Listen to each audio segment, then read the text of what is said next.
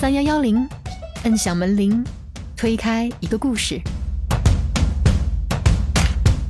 单位报道的那天，一个同学陪我一起去的，然后我就跟那个同学说：“我说，哎，可能我现在就要开始熬这个工作了，怎么怎么样，也是用的这个字。” 就是我同学一听完，马上就非常认真的跟我说：“你怎么能这样呢？你不管在做什么事情，你要做的事情一定是去努力、去挣扎、去体验、去感受，但绝对不是去熬，每一天都不能这样过。”虽然这同学现在很多年没联系了，但是的感觉就是，呃，他的这句话影响了我很多年。对我，其实，在进这个体制之前，还是做过微商，而且还做的比较好。有时候一天还是能卖几万块钱的呢。一天几万的流水，那百分之十的利润，那也很好了呀。我就是利润就是几万块。哦，利润几万块啊？那还考什么公务员呀？嗯，但是家里面就说。把那个看成一个不正经的事儿吧，对，就你做梦都在想着那个事儿好像没做完，或者醒了以后想了一下，哎，好像里面有错别字，细想一下好像没有，那又睡，睡一会儿又醒，就是那种状态。对，因为压力很大，真的很大，就很多东西千头万绪又不能出纰漏，做好每一天该做的事儿，这些你做好了的事儿，它就像肥料一样，它会浇灌你。让你不断的成长，慢慢的成为一个领域的专家，嗯，然后去带动更多这种年轻人，大家一起进来，让这个在体制内的工作越来越顺畅吧。自己退休以后，也有一帮这种单位上的朋友。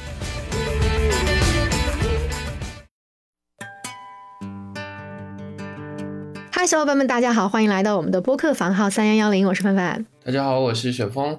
然后今天呢是我们的副专辑《体制内》的第六期节目，《体制内》的这个专辑呢是希望给到啊，不管是咱们想考公务员，还是来好奇听听看的小伙伴哈，一些比较真实的视角，希望对大家未来的选择呢都有所帮助啊。然后我们今天请到的嘉宾呢是位来自比较偏远，然后比较不那么大城市，呃，就就可以这么说，就是一个连高速都还没有通的城市的公务员小可。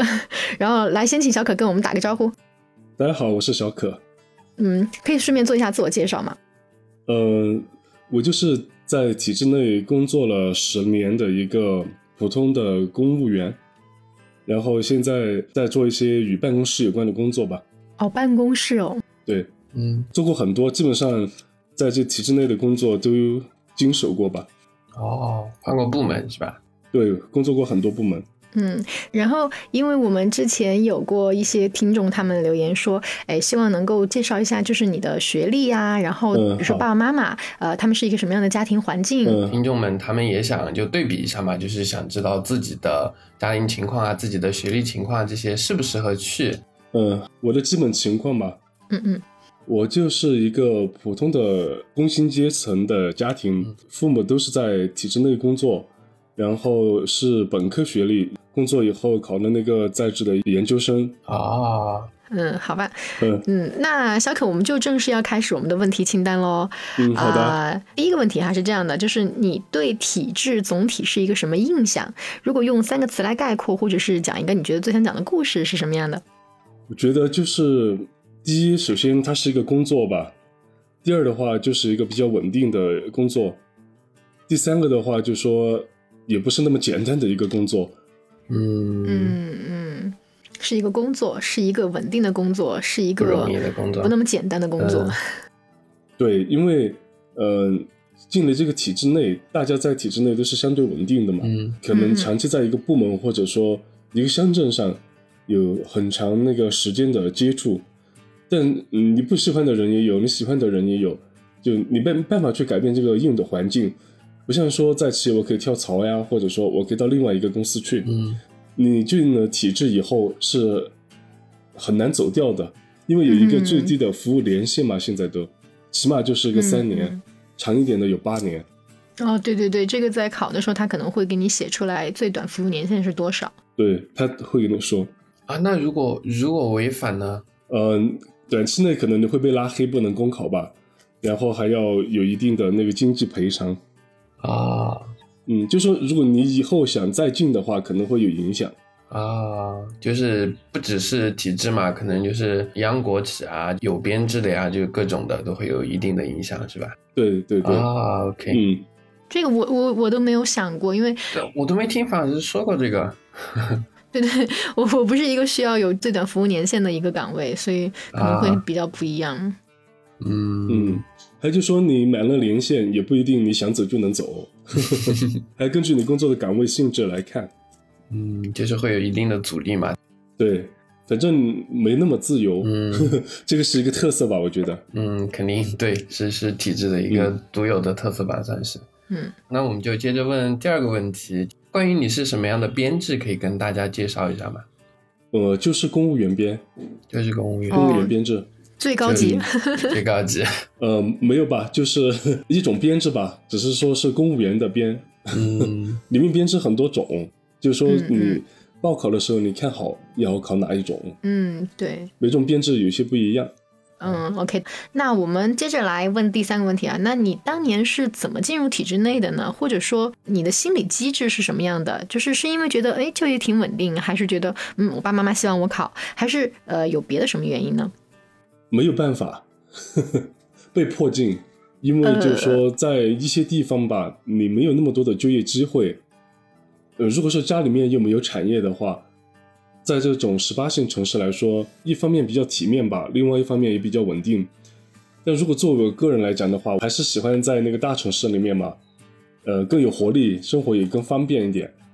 但当时就说各种原因，嗯，反正我建议就说，有了就说大四啊、大三这种要毕业的时候，就业的方向的话，要早做打算，不要毕业了以后才现来看，然后什么工作找不到，现在就有很多人在找不到工作的前提下都会来考公、考教师，嗯嗯嗯，但是他进来以后，有的又觉得不喜欢的。尤其是如果你的性格喜欢冒险，不是那么墨守成规啊，不喜欢条条框框的话，我真的不建议进体制来。嗯，对，所以就是一定要早做打算，对，一定要早做打算。就是选择的时候先想好。对，小哥讲的这个我还蛮认同的，因为我我也是顺从过父母的心意嘛，去过泸州市的某一个街道办事处、嗯实习过两个多月、三个月，体验了一下之后，我又重新确认了一遍，我是确实不喜欢。但是我就知道身边有很多的同龄人嘛，他们就是毕业了还没找工作，然后哎又想找工作，又想考银行啊、考公啊什么的，就在那种纠结中。当然有有的人可能就安心的就在公务员岗位上干了，有的人就进去之后才发现不合适，然后干了几年之后，可能我们之前也聊过，你的社会技能、嗯你的职业技能肯定也跟不上，而且我看到我身边蛮多人的，就大家一定要提前想清楚，不要说最后找不到退路了。啊，那我考公吧，或者对对对，像之前之前蛮火的说，好多人找不到退路了，那我考研吧，就这种都是一种嗯不是自己主动做的选择嘛，就有可能会不如你的心意，这点一定想清楚。因为其实有很多不喜欢这个工作的，在这里面熬着吧，算叫熬着。大家一起参加工作的时候，都还多开朗的那种。嗯，但是到现在来说，就满腹牢骚，而且每天都不开心。我觉得，呃，如果真的那样的话，真的没必要。所以说，如果不喜欢的话，我觉得真的首先得喜欢吧。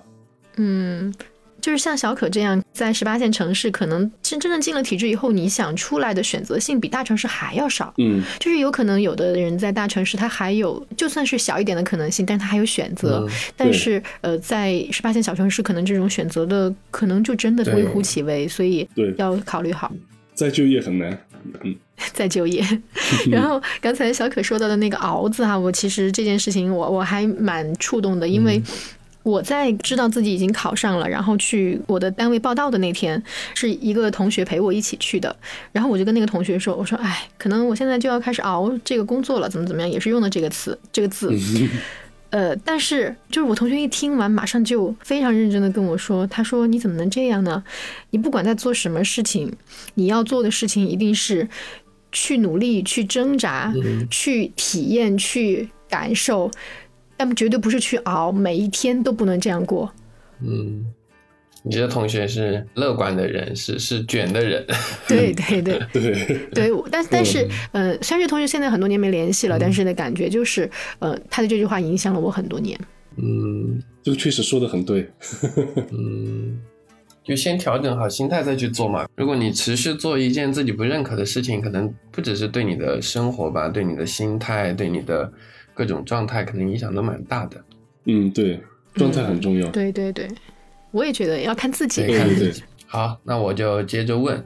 想问一下小可，就是呃，你当时考试是一个怎么样的考试流程呢？然后你觉得难吗？还有就是你对现在的，刚我们也提到嘛，对现在的考公热你是怎么看的呢？流程的话，就是通过那个四川的人事网吧，在上面报名。买了很多书，嗯，但是感觉没什么效果，没什么效果吗？呃，对，很难，但是感觉真的很难，嗯，就考的人特别多，专业这些的话又不占优势，只能去考那种什么都不限的，嗯，一个岗位的话，几十个人录一个，学历高的有全日制的那种研究生，所以竞争也非常的激烈，嗯，还有他那个考试的话，理科生要占优势一些吧？啊，理科生要占优势些吗？嗯，对，不是有个东西叫写文章，那个叫什么申申论啊？对，但是行测的话，我觉得真的很难啊。那些数学题我基本上都不做，因为做没做对。嗯，然后也考了两三回吧，才考上。当时觉得真的难，尤其是你在刚毕业又找不到工作的那种状态下，嗯嗯，反正差的工作又不愿去，对。就所有你周边的很多人，他都工作了，然后有自己的收入以后，你会比较的慌吧？尤其是作为一个男孩子来讲，嗯，当当时真的很很紧张，每一天都逼迫自己去看书吧，看了一天也不知道看些什么，脑袋一团浆糊那种，嗯，然后后来一年考了一年就躺平了，管他的，反正就是那些东西，然后 啊又又撞上了，反正。啊，然后现在的话，我觉得考公热呀，或者考教师啊，这些，嗯，是一个不可避免的事情吧。因为在当前这种大环境下，找工作的话本来就难，很多人就说，反正大家都在考，我也去考，考上了就有一个工作，考不上也没什么损失。嗯嗯。再加上有的他本来就想进体制的，也一直在备考，所以我觉得看自己吧。如果说自己决定要走这条路的话，那一定是全力以赴。但如果说，自己知道不喜欢，嗯，为了工作而工作，我觉得觉得可以，呃，边复习边缓一缓，看看其他有没有什么更合适的吧，找一个适合自己的，比找一个所谓的铁饭碗更重要。我觉得，对我理解就是这种感觉，因为可能你也还是想要一个适合自己的，也许发展出来之后就跟现在不太一样了。对，对我其实，在进这个体制之前，还是做过很多东西，然后自己也很喜欢。啊，我以为你是毕业就在考，没有，我做过微商吧？哦，是吗？我做过微商，对，而且还做的比较好。嗯，但是家里面就说把那个看成一个不正经的事儿吧，有时候一天还是能卖几万块钱的呢。哇，一天几万？对，一天几万的流水，那百分之十的利润那也很好了呀。我就是利润就是几万块，哦，利润几万块啊。那还考什么公务员呀？没有，就是说家里面不同意的嘛，总觉得那个不正经、不稳定。这些网络的东西都是骗人的，怎么怎么样那种。而且可能进入体制以后，你的工作很忙，也没有时间让家人去帮你继续经营。本身也不让吧，不允许啊？对，应该也是不允许去。嗯嗯嗯，就说他们在这种体制工作退休以后，我感觉就没什么兴趣爱好吧，一天。除了就说有的喜欢打打牌而已，有的父母就，嗯，喜欢打麻将是吗？嗯，打牌，我我我妈妈就喜欢打麻将，有这一群人有有一定的特点吧。嗯，哦，然后我刚捕捉到一个细节，就是目前我们的嘉宾里面好像是樊老师最厉害，就是一次就考中，然后其他的嘉宾都是考个呃两次啊、三次啊，或者甚至还有更多的。嗯。两三次算少的了吧？不不一样，因为现在考可能更难。我跟比如说小可，我们是十年前嘛，但十年前考公跟现在考公的压力，那肯定我觉得不可同日而语了。对，现在的话，我觉得更难，分数更高。对，现在考上的都是一百四十多分的，我那时候考个一百四出来都算好高的分了。我我当时是考了一百四十四，然后我考的时候，就是我记得我当时还在跟同学一块儿实习嘛，那会儿我们实习那个地方是没有什么信号的，在一个山里边儿。然后那个有一个同学，他的手机突然有信号了，跟我说，呃，我现在可以帮大家查分，有谁要查分的？然后他连查了几个都说，啊、这个一百二，那个一百三还不错，还不错。然后突然说这儿有个一百四的，就是一百四的 当年是一个很140是个特别的分数。我觉得对，对，现在就是一百四就很很正常，很多人都是。你看我们当时有一期留言那个小伙伴，我看他考了一百五十二呢。对，哦，对对对，我想起来了，对，有个嗯一百五十嗯多的，对对对，所以我觉得、嗯呃，现在真的还是压力太大了，跟我们那会儿不太一样。嗯，现在更难吧？可能，嗯嗯，大城市里面更竞争更激烈。这可能是。对，嗯 OK，那就下一个问题好的啊，小可，你在体制内的工作是做什么的呢？就是你你觉得你现在这项工作最大的意义是什么？呃，就是办公室，呃，基本上就是说，呃，协调一下相关的事情呐、还有就是一些日常的事务，收发文件呐、那些，然后端茶倒水呀、又比较杂，就喊着干嘛就干嘛。嗯，明白明白。其实嗯上、上上期我们的嘉宾啊，他说他工作是半文、半会、办事儿，然后哦就马上就说，嗯，这个这个小伙伴是不是在办公室工作？虽然他不是哈，但是确实概括起来，我觉得诶有点像这些。那那我觉得可能小可写材料的功底应该很好哈。嗯，一般，哎呦，好谦虚没有，确实不怎么喜欢写，写的少。嗯哦，你还写的少呀？但是我觉得。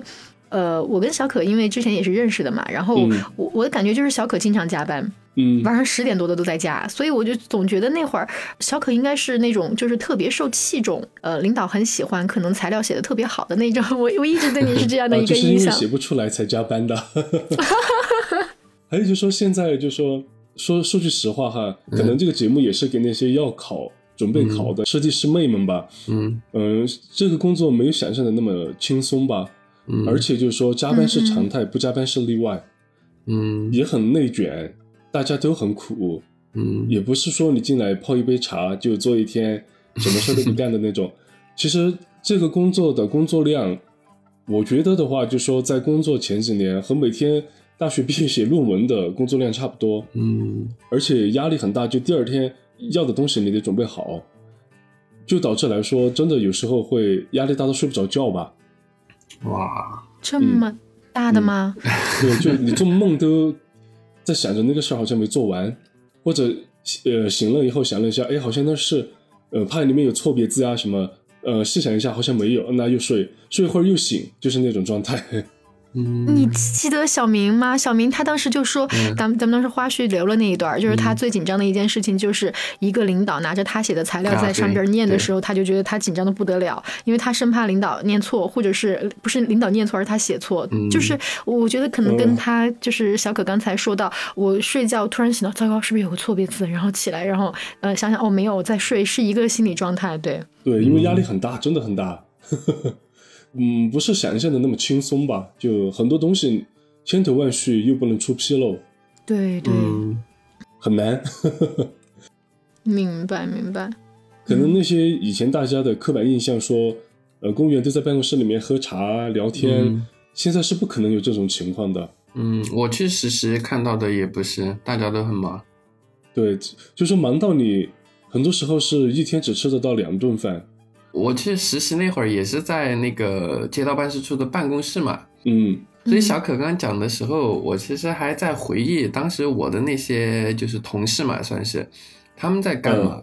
因为那段时间那会儿泸州市是有一个什么检查，就是什么棚改户的什么改造什么，然后检查之类的。我们总共有两个实习的，另一个他是正儿八经的，呃，是要考还是什么呀？反正他是正经的。我是就是让我去体验体验的。我跟他每天都是最早下班的，就是我们那间办公室大概有六五六个人吧，就没有人是准时下班。像有偶尔我们也会说什么事情没做完，帮大家做一下，然后他们都永远都比我们晚下班。然后而且那段时间他们周末都要上班，我们还问说我们周末是不是要来，他们都说你们来也干不了什么，你们周末就休息呗。然后都每天都加班，他们加到几点也不知道。对，对，每天加，就现在的话，蛮辛苦的能保证一个周末已经不错了。嗯嗯，哎，但是我刚才听到一个细节，我觉得还挺有意思的，就是、嗯呃，当时陈老师在实习的时候，应该是还在读大学，对吧？嗯，对，大三吧，应该是。对，然后我我的感觉是哈，就是在这种机关单位实习的时候，大家好像都普遍比较保护实习生。啊，对对对对对，就是大家会觉得没关系，我家就好，我扛就好，嗯你你们回去吧。嗯因为现在其实我的单位或者是呃，就是一些听到其他小伙伴讲的时候，也是这样的，嗯就是跟有的时候呃实习生说啊，我在一个什么企业里面打工，就是被剥削廉价劳动力，然后也没有工资，然后还经常要熬到比那些正式员工还晚。但是我我的感觉这一点好像在体制内还不是很成立。嗯，就是不没有欺负新人这个说法是吧？可能就说你实习嗯不会交一些很核心的工作给你去做吧，嗯，对所以对对，也不会让你很忙很忙。对，可能是这样的吧。嗯，这个这个我没有深究过是什么原因，但是哎，发现好像是一个现象。对，嗯，差不多。嗯，好吧，那我们就来问一个敏感一点的话题了。来，收入怎么样？收入的话够生活吧，嗯嗯，基本生活没问题，偶尔聚餐没问题。嗯嗯，小小可现在是有家庭有孩子，对吧？嗯，对，嗯，然后现在你觉得在你们那个地方的消费水平来说，养家养孩子还是 OK 的，对吗？呃，两个人工作的话是 OK 的，一一个人有点困难。一个人工作的话还是比较恼火，因为孩子才生，他的开销比较大。啊，呃，好像呃小可家人也是在体制内工作，所以就是说，如果两个人都在体制内，然后在一个你们现在所在那个城市，其实是就是日常的生活是可以比较舒服的过的，对吧？对，可以，没问题的，两个人都工作没问题，嗯、轻松吧，生活上，嗯买得起房子吗？嗯、买不起，光靠自己的话是买不起的。嗯，现在在哪儿光靠自己都有点难。哦，你你们那儿房价大概是多少？房价的话，现在是六千多吧，六千多，对，大家就可以对比一下六千多的房价，对，嗯，对对。但是如果比如说家里支持一下，然后呃，你们小两口自己还一个房贷还是 OK 的，对吧？对，OK 的，只要就说首付付了以后还一下房贷那些，然后平时就说不大手大脚的还是没问题。这个也符合绝大部分，也不管是公务员还是你在大小城市工作，对，我觉得大部分的人应该。都差不多。如果是从这个角度，就是买房这个角度的话，嗯，下一个问题吧。那对，就想问一下小可，那你觉得如果从个人成长的嗯角度来评价体制内的工作，你会怎么评价呢？我觉得首先就说，嗯，你是随这个工作一起在成长吧。呃，因为这里面有很多棘手的事情，那些要处理。嗯，对工作，呃，首先是认真负责的一个态度吧。嗯、反正你的资历、你的能力会随你的工作成长而成长。嗯，就是你的嗯成长都是跟随工作的，对吧？对对，因为你每天都在工作，所以说，不管是对工作的态度、对同事的态度，或者说对你自己的一些想法，它都会构成你整个成长的过程吧。嗯每天做的这些东西，就像心理学里面构建主义说的，你做的选择就会决定你的未来。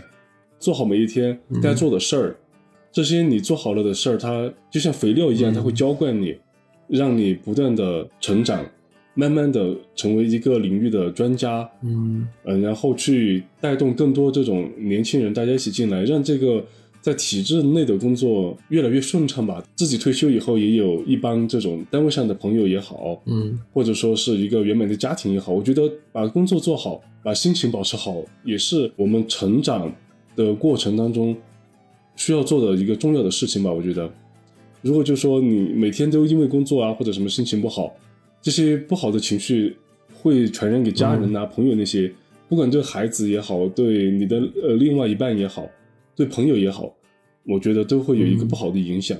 毕竟 人都有磁场嘛，人家都喜欢和积极向上的人在一起。我觉得，嗯嗯，我还蛮喜欢小小可这嗯种态度的，因为哎我们也有我也想说这个。对，因为其实我们每次嘉宾聊下来都会有不太一样的感觉，或者整整期内容会呈现出一种态度嘛。像我觉得比较明显的，像前面我们有一期小明，他是一个九九年的选调生，他呈现出来的就是相当的积极、阳光向上。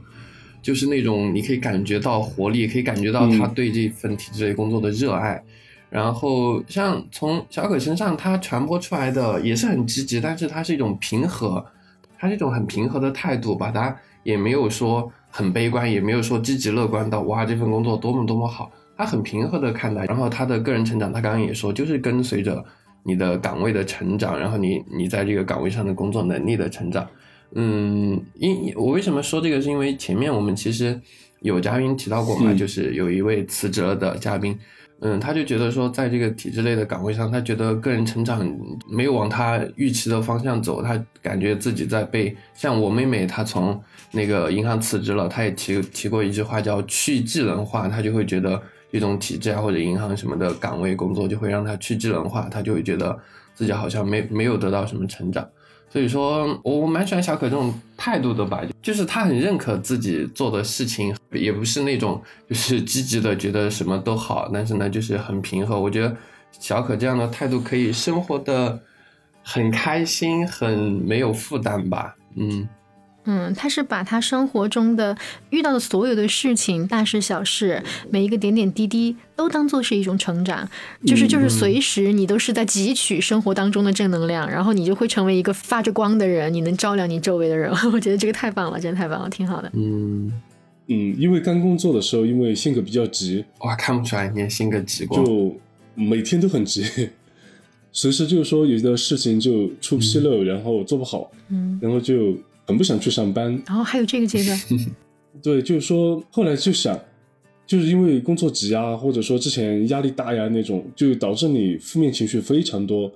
久而久之以后，有有一天就和朋友那些突然发现，好像出去都在聊这个工作里面不开心的事儿。后来又去体检，又查出了一些指标的异常。哇！后来就我就自己想，就觉得好不划算呐，真的。嗯。呃，时间过了，工作也做了。但是身体也垮了，所以说我觉得还是抱着一颗平和的心吧。因为如果摆脱不了，就只有把它接受，然后慢慢的学着和它共生共长。明白，明白。对，这点不只是在工作中吧，可能你人生的很多事情都可以参考这样的态度。对，我觉得就是遇到的一切都是你的成长，对吧？那这个这个就太好了。对，这个我觉得是社会毒打的好处吧。嗯，哎，其实很多人说在体制外工作才是经受社会的毒打哈，所以呃，正好就问一下下一个问题，就是那你觉得如果是呃跟体制外的小伙伴相比，呃，你觉得体制内外工作最大的区别是什么？嗯，区别的话，我觉得还是看行业、看工作吧。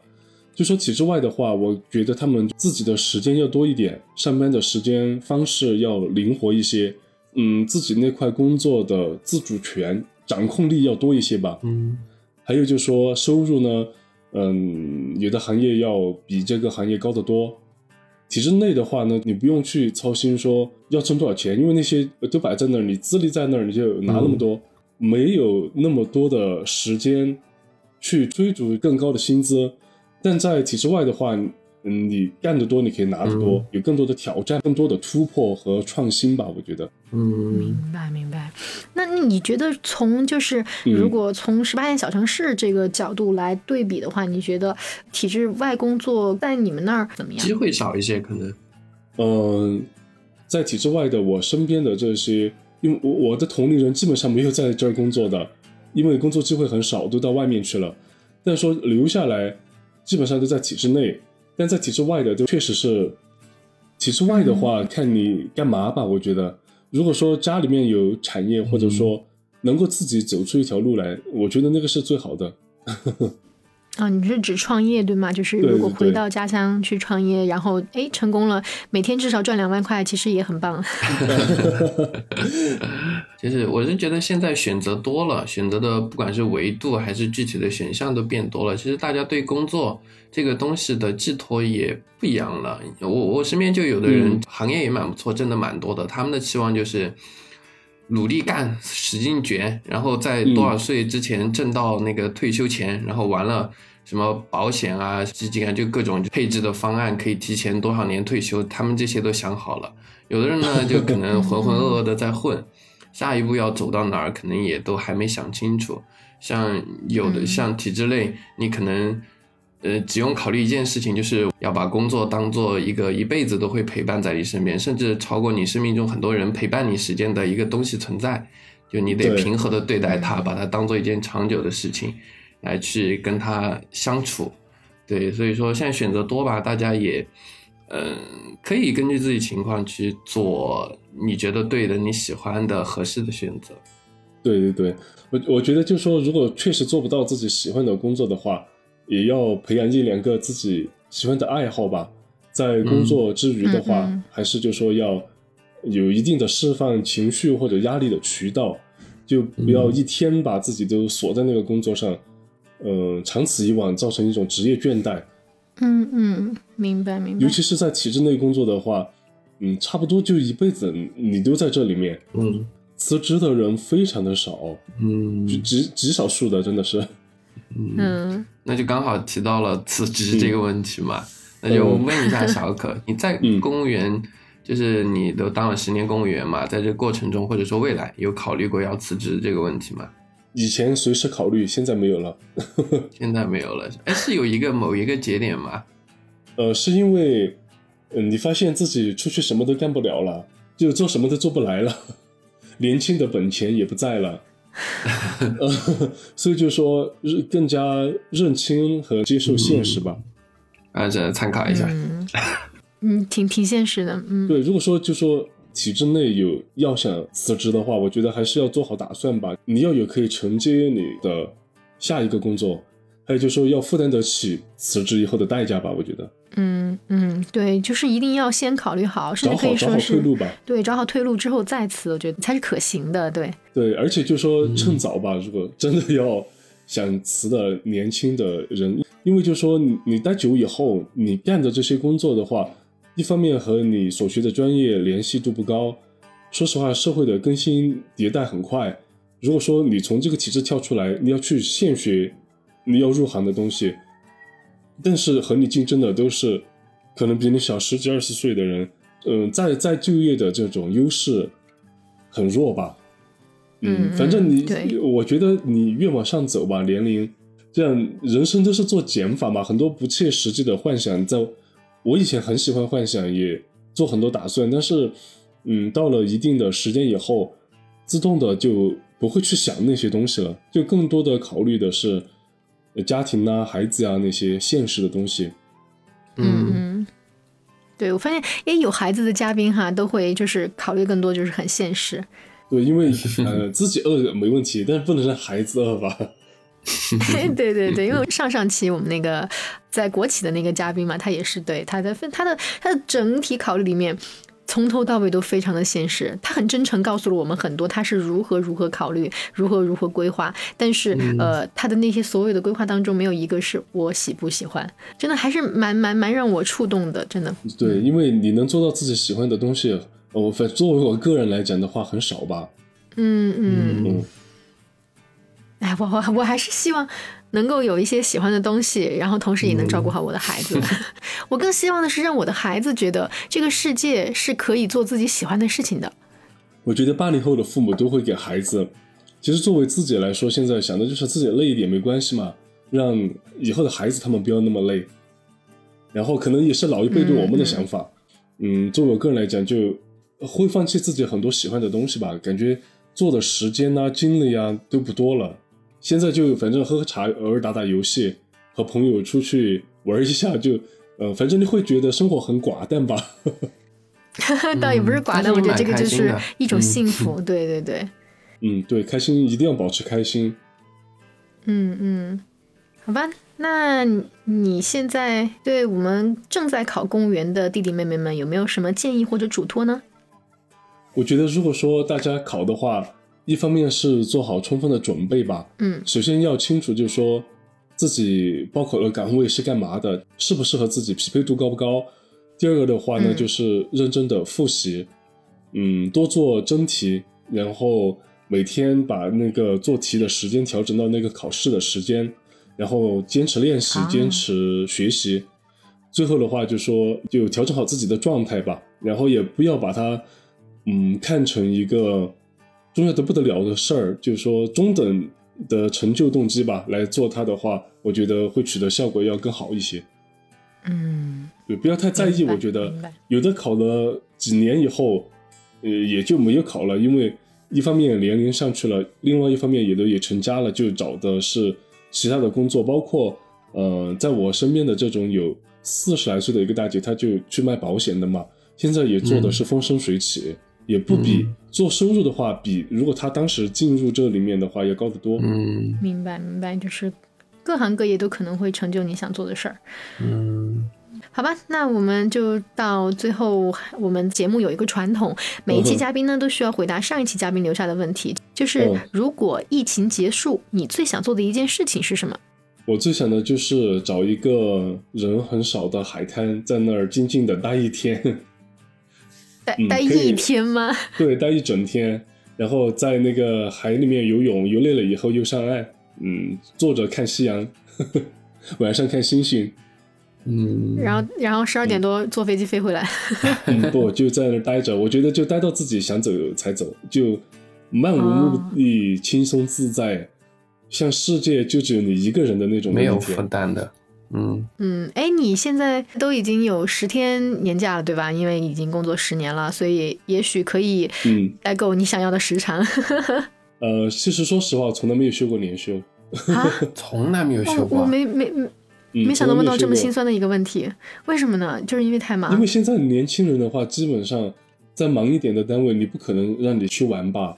就说年休假都是作为你平时请假的那个假，呃，包括你的事假、病假都要用那些假来抵扣。所以说，就说，呃，不要想休息就不会那么累。呃、把没有假期当做常态，你就会觉得不累了，对吧？对，其实也呃能正常休周末就不错了，然后节假日的话能休一下。哦，对我我我 get 到了，但但是现在的话也很难出去了。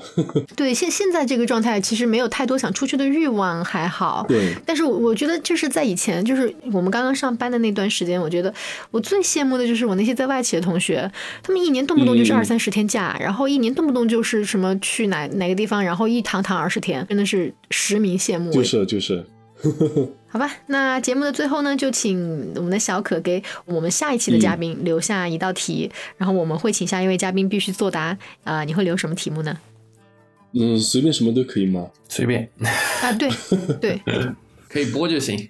啊，呃，如果说我们的世界它是一个更高级文明的一个程序，嗯如果你可以来编制你自己的程序，嗯你会来怎么编？嗯，就是我们其实是我们整个世界是一个更高级文明，就是编写好的一套程序嘛。对，如果说你可以编写你自己的，对你如何来编制你自己的程序？是把现在你现在的生活重新改写，还是说珍惜现在的生活继续走下去吧？我觉得，哦，听懂吗？范老师？嗯，我听懂了。没事，我们我们整理好这个问题，然后下期就问一下下一个一期请我们的嘉宾。来回答一下。我觉得这个问题其实挺有趣的。对，嗯今天其实蛮意外的，就是，嗯、我们本来是一个聊公务员的嘛，但我觉得小可嗯传递出了一些，嗯、在我的预期中超过我们这个话题的一些一些东西出来，就是他面对的他这种平和的态度吧，我前面也说了一下，就不只是对工作对生活，就可能在你对你人生的每一件事情上，可能都是。可以参考，对你来说有益的，就这种平和的态度，可能哈，我估计我们因为现在我们评论有点多，可能有有的听众会说，这种态度不就是阿 Q 精神吗？自我麻痹，然后自己告诉自己，自己给自己预设，就告诉自己我赢了，或者告诉自己我可以很 OK。但我觉得不是，这是一种调整自己的看法吧，可以让你更舒适的面对你遇到的事情，嗯你的工作，就是调整自己的一种态度吧。我我是蛮觉得这是可能对包括我在内的很多听众嘛，我觉得可能会有一些启迪吧，可能会有一些意义吧。嗯嗯嗯，我觉得就说自己把自己的生活过好吧，就不管阿 Q 也好，阿 P 也好，没关系啊，自己开心就行了呀。如果说呃一天要去在意很多的东西，对，那活着干嘛？累死了。本末倒置了，其实对嗯对自己怎么开心怎么来吧，只要不危害社会。嗯 想这么多干嘛呢？对对对，对，好，那我们今天的录制就到这里。如果我们的听众小伙伴们有希望我们嘉宾回答的问题，可以在评论区给我们留言，我们可能会挑选一些我们觉得 OK 的问题，加到下一期嘉宾的这个问题列表中哦。嗯，嗯反正很期待大家的留言。嗯，对，然后也也希望就是大家不要去猜测哈，就是呃我们的嘉宾和主播是在什么工作单位，因为我们也答应过嘉宾要保密的事情啊、甚至有可能有些嘉宾我其实都不知道，比如说我们现在小可是到底什么工作单位我都不知道，所以呃另外就是嗯如果有愿意来我们节目分享自己的生活视角的一些小伙伴呢，其实也可以在评论区的那个邮箱里面联系我们，然后就是大家可以给我们发邮件。对我们，我们已经捞到一位一位蛮 OK 的听众，可能会在后面的某一期嗯节目就会跟大家见面。对，嗯，对对，然后不错，意外的惊喜。对，这这天上掉下来的嘉宾，对，所以也欢迎大家给我们就是写邮件，好吧？那我们今天这期节目就到这儿，然后我们就下期再见喽，嗯，那就拜拜。拜拜。拜拜。